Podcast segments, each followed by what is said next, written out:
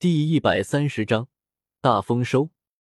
这只大蛇好傻，偷袭谁不好，偏要偷袭一个斗宗。紫妍走到蛇形魔兽身边，嬉笑的说道：“嘶嘶！”已经有着人类智慧的蛇形魔兽顿时怒瞪紫妍，蛇性吞吐，发出嘶鸣之声，看起来极为愤怒。你敢凶我？紫妍盯着蛇形魔兽反瞪回去。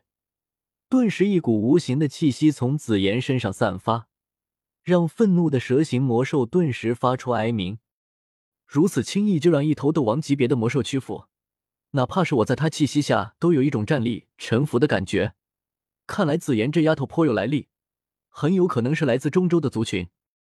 紫金陪着古河一起走进石门之内，感知到紫妍的气息，开口道：“嗯，等以后去中州，一切就都清楚了。”我们还是先去看看魔岩谷收藏了什么好东西吧。对于紫妍的身世，古河并不想谈，因为这一切他都知道，甚至紫妍父亲在哪里他也明白。但说出来有用吗？不仅没用，还要解释自己这些消息从哪来。但如果说谎，又需要另外的谎言去圆，还不如一开始就不说。石门之内是一间颇为宽敞的库房。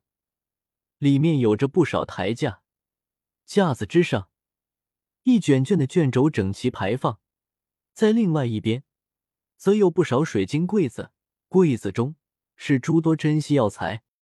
古河看到那众多卷轴和诸多药材，眼中掠过一抹惊异，赞叹道：“不愧是存在了这么多年的老牌势力啊！这些收藏可着实不弱啊！有着斗宗七星实力的谷主。”黑角域又是出了名的混乱之地，两者结合，估计才有着我们看到的这诸多的收藏。紫金分析道：“不管那些，总之现在这些收藏都是我们的了。你现在也是人身了，去看看有没有地阶火属性功法，有的话便拿着等回去修炼，没有的话等我以后帮你关注一下。”古河走到绘着玄阶低级的书架旁边，将其上的卷轴全部收入纳戒之中。并示意紫金去里面找找有没有适合自己的功法。好在古河现在那戒多，不然这些卷轴和药材他还真不一定能带走。谢谢主人。紫金脸上露出一个恬静的笑容，若百花开放，微微躬身对着古河道谢。古河拿着那戒，从玄阶低级一路收到玄阶高级，玄阶的斗技功法数不胜数，功法数十，斗技上百。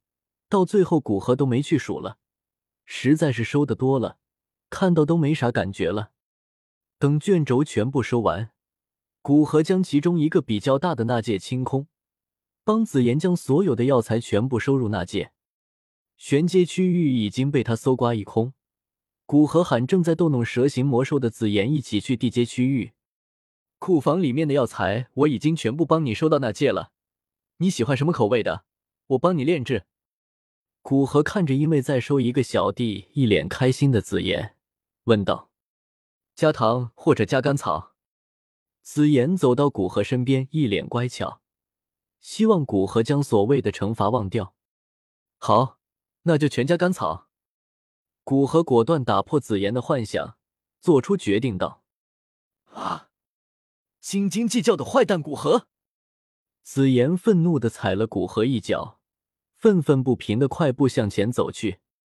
正当古河考虑要不要再给紫妍停几天糖之时，脚步一顿，不知不觉间，他已经走到了库房尽头。在一旁的写着地阶的书架之上，并未如同前面玄阶区域一般堆放众多的卷轴，而是只有这四个古朴的木盒摆放。书架周围一层淡淡的光照将其与外界隔绝。光照内散发而出的浓郁能量，想来没有斗宗的实力，根本不要想破坏光照。同时仔细观察，会发现光照周身还泛着些许难以发现的空间痕迹。若是强行摧毁的话，会极大损失里面放的物品。紫金站在书架前，凝眉思索着破开的办法。紫妍提前古鹤一步到紫金身边，道：“紫金姐姐，怎么了？”这么严肃，这个光照我打不开，应该是哪个斗宗七星的魔岩谷主设置的，估计只有主人能打开。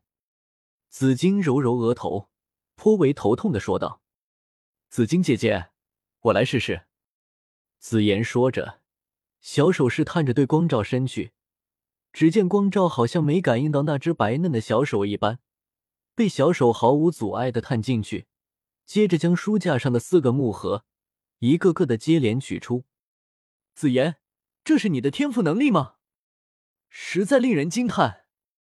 望着那被紫妍毫不费力便是取出的四个木盒，紫金惊奇的道：“嘿嘿。”我也不知道，看着那个能力光照，好像心里有个声音告诉我，能够穿过那个能量光照一般，我便直接将手伸进去了。紫妍摸着头，不好意思的说道。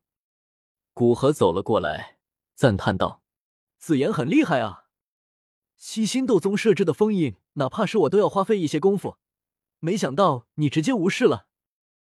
哪怕明知道紫妍的能力。”但看到这几乎违反常理的一幕，还是觉得很新奇。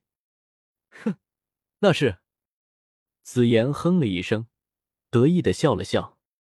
紫金，先把木盒打开，看看里面有什么东西吧。